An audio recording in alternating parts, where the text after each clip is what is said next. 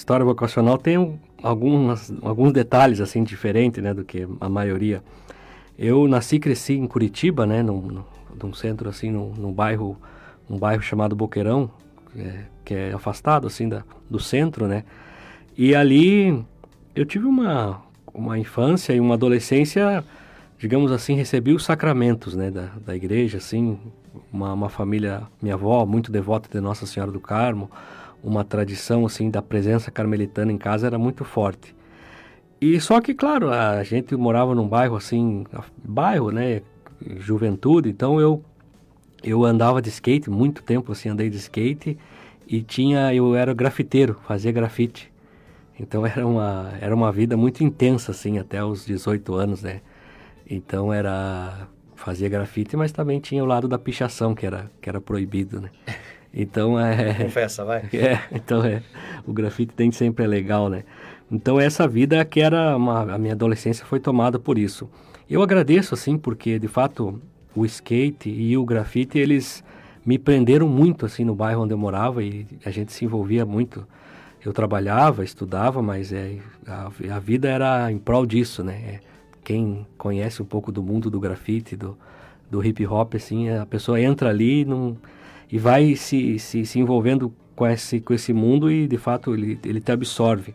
Eu agradeço porque de fato eu estava nesse mundo, num ambiente que de fato tem muita, muita droga e tem muita, muitas outras coisas, mas nunca me envolvi assim com coisa errada fora a pichação e o grafite. Então eu, depois fazendo um balanço assim, eu vi que ali foi uma maneira de Deus me preservar assim, né, com relação à saúde, com relação a más companhias, né?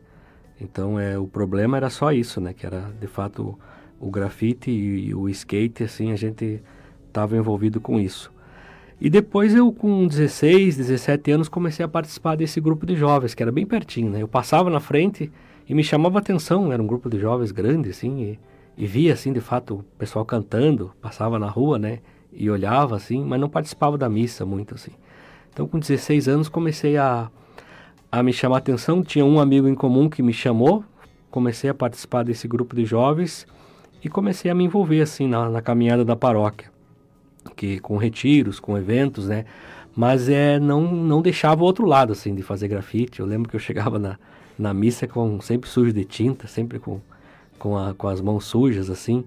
E era uma, uma vida assim que eu estava se dividindo. Até que um momento que eu comecei a perceber que ali de fato é, tinha algo diferente, né? Comecei a participar da missa todos os dias, comecei a participar da coordenação do grupo de jovens, tinha retiros fora, a gente ia e começar a organizar esses retiros, né? Então a gente começa também a, a fazer uma vivência espiritual mais forte. Então, de fato, eu parei com, com, com esses grupos que eu tinha, assim, tanto do skate como do grafite, pichação, e me dediquei, assim, a partir dos 17 anos, assim, intensamente. Foi, foram dois anos, dos 17 até os 19, que eu ficava participando ali. Então, de missa diária, todos os dias, é, começava aí nessa, na, na, missa e nesse envolvimento, comecei a questionar, né? Que, de fato, se não era, não podia dar um passo, assim, né? Eu sempre fui muito relutante a ser padre, assim, eu lembro muito bem claro, assim, quando eu tomei a decisão, descendo, assim, para voltar para minha casa, era uma decidinha, assim, eu... E se eu fosse padre, né? E uhum. sempre, ah, mas não vou casar, não vou ter o que eu quero, né? E daí a gente ficava pensando assim. E, de fato, com 19 anos, dei esse passo, né? Conversei com os freis e fui pro, pro seminário. E quando eu fui pro seminário em Passo Fundo, eu não falei para ninguém. Porque eu tinha certeza que eu ia aí e já ia voltar. eu só fui por desencargo de consciência. Eu falei, eu vou lá, né? Para não dizer para Deus que eu não dei esse passo, né? E contei para meu pai, para minha mãe e para meus irmãos. Nós eu somos três irmãos, né? Eu, meu pai e minha mãe.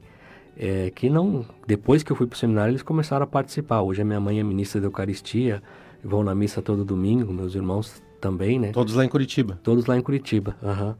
Então, hum. daí fui para o seminário em Passo Fundo e não contei para ninguém, nem para meus primos, nem para ninguém, nem para o pessoal que me conhecia na rua, né? E daí o, fiquei lá e, e, vi que de fato não é uma coisa do outro mundo, né? A gente vai caminhando, rezando. Eu lembro que na Páscoa eu voltei, reuni a família, reuni os amigos e contei, né? No bairro onde eu morava tinha uma praça muito famosa, que era a Praça dos Menonitas, que onde a gente se reunia. Falei para meus amigos da rua também, né? foi um escândalo, né? Como é que tu vai ser padre? Tu ficou louco, né? Tu tá fugindo de alguma coisa sempre? E de fato, eu falei para todo mundo e voltei. E continuei a minha caminhada né, no, no seminário. Fiz o noviciado que os religiosos têm, né? Um ano mais intenso de oração e silêncio. Fiz em Londrina. E depois continuei a caminhada, né? Sempre com altos e baixos, mas uh, perseverando assim nessa, nessa vida de oração e de entrega. E com a graça de Deus, em 2011 fui ordenado e depois fui assumindo o ministério onde os carmelitas me pediram. Né? Então fui, fui carmelita porque é, era a paróquia que eu participava. Né? Os, ali tinha os freis carmelitas, Nossa Senhora das Vitórias e no bairro onde eu morava tinha uma praça muito famosa que era a Praça dos Menonitas, que onde a gente se reunia. Falei para meus amigos da rua também, né? Foi um escândalo, né? Como é que tu vai ser padre? Tu ficou louco, né? Tu tá fugindo de alguma coisa sempre? E de fato, eu falei para todo mundo e voltei. E continuei a minha caminhada né, no, no seminário. Fiz o um noviciado que os religiosos têm, né, um ano mais intenso de oração e silêncio. Fiz em Londrina. E depois continuei a caminhada, né, sempre com altos e baixos, mas uh, perseverando assim nessa, nessa vida de oração e de entrega. E com a graça de Deus, em 2011 fui ordenado e depois fui assumindo o ministério onde os carmelitas me pediram. Né? Então fui, fui carmelita porque é, era a paróquia que eu participava. Né? Os, ali tinha os freis carmelitas, Nossa Senhora das Vitórias e tinha um seminário que era o, onde fazia filosofia. Depois eu estudei filosofia ali, né? E, e, morei nessa, nessa paróquia que era 100 metros da minha casa, né? Então oh. ficou ali, né? Sempre. Depois meus pais se aposentaram, agora foram morar para fora, numa, numa chácara. Mas, mas era ali, 100 metros de, da casa, né? Saía dali, ia tomar um café em casa, voltava para o seminário, né? Tive um período bom também de, de estudantado ali.